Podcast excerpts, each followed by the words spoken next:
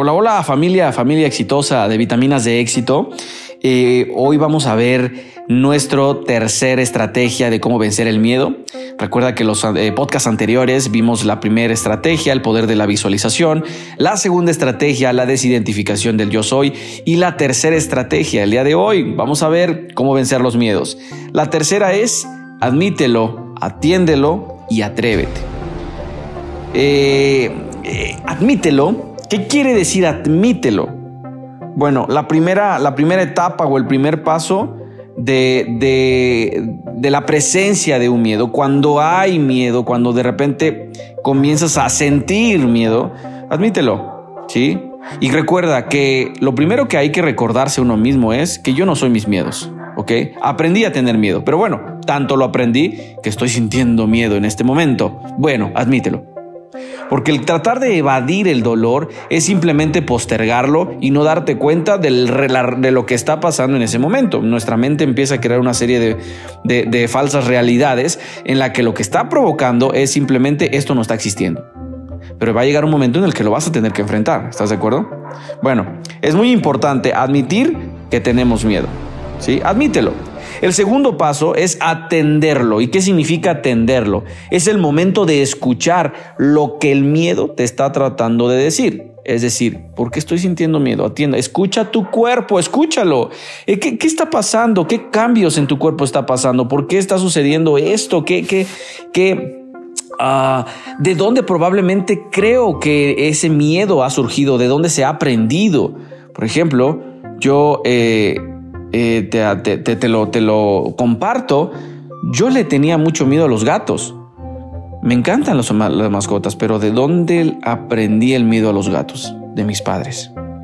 Mis padres siempre me dijeron, sobre todo mi madre, que no le gustaban los gatos y eh, que le daban mucho miedo.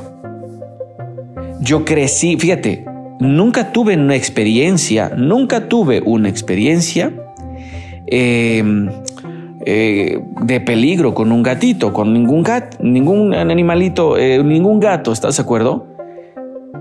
Pero aprendí de mis padres porque ellos lo repetían mucho.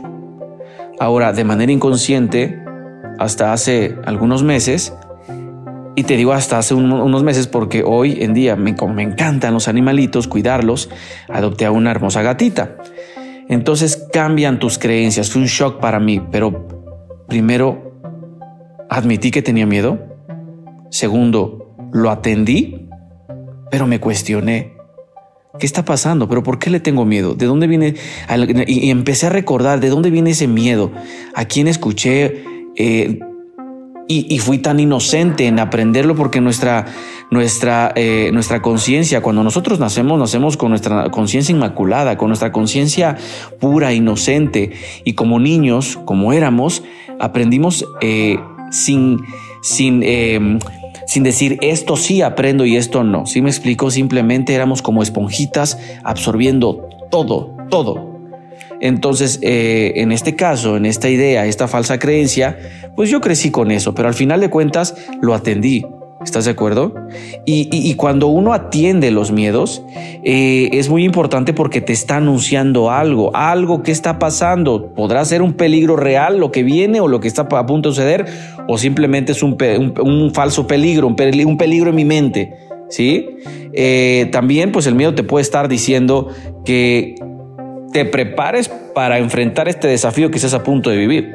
¿sí? Atiéndelo, porque quizás si sea un peligro real, entonces prepárate. Y, cuando uno se prepara, pues si algo va a pasar, pues tú estás ya con una energía y una, y una fuerza eh, para poder enfrentarlo. Sí me, sí me di a entender, ¿verdad? Entonces muy importante. El paso número tres es atreverse.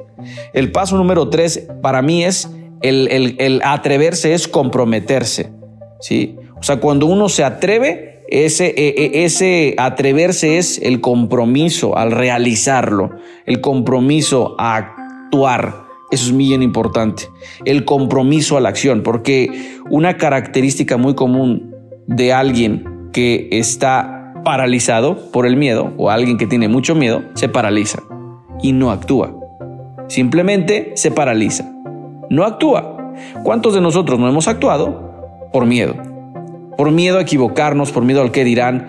Hace algunos, hace algunos días grabé en, un reel en Instagram donde hablaba sobre inclusive los miedos. O sea, ¿cuántas, y les hacía esta pregunta, ¿cuántas, eh, de qué estás arrepentido o de qué estás arrepentida? ¿De las cosas que hiciste o las que has dejado de hacer por el miedo? Y les comentaba una frase poderosa que a mí me, ha sacudido. O sea, nunca te perdonarás la cobardía de no haber intentado y tomado las decisiones correctas en tu vida y de haber sabido que esa decisión pudo haber cambiado el rumbo de tu historia. ¿Estás de acuerdo? Por el miedo. Nos paralizamos. No me arrepiento de lo que hice. He aprendido por todas las cosas que he hecho y de las que he hecho y no han salido bien, porque de ahí aprendí. ¿Estás de acuerdo? Eh, pero de lo que sí me arrepiento es de las cosas que no me he atrevido a hacer por el miedo.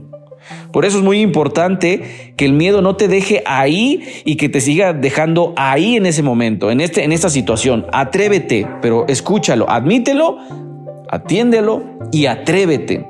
Y cuando tú te atreves es comprometerte, es el compromiso a la acción. ¿Estás de acuerdo? Bien.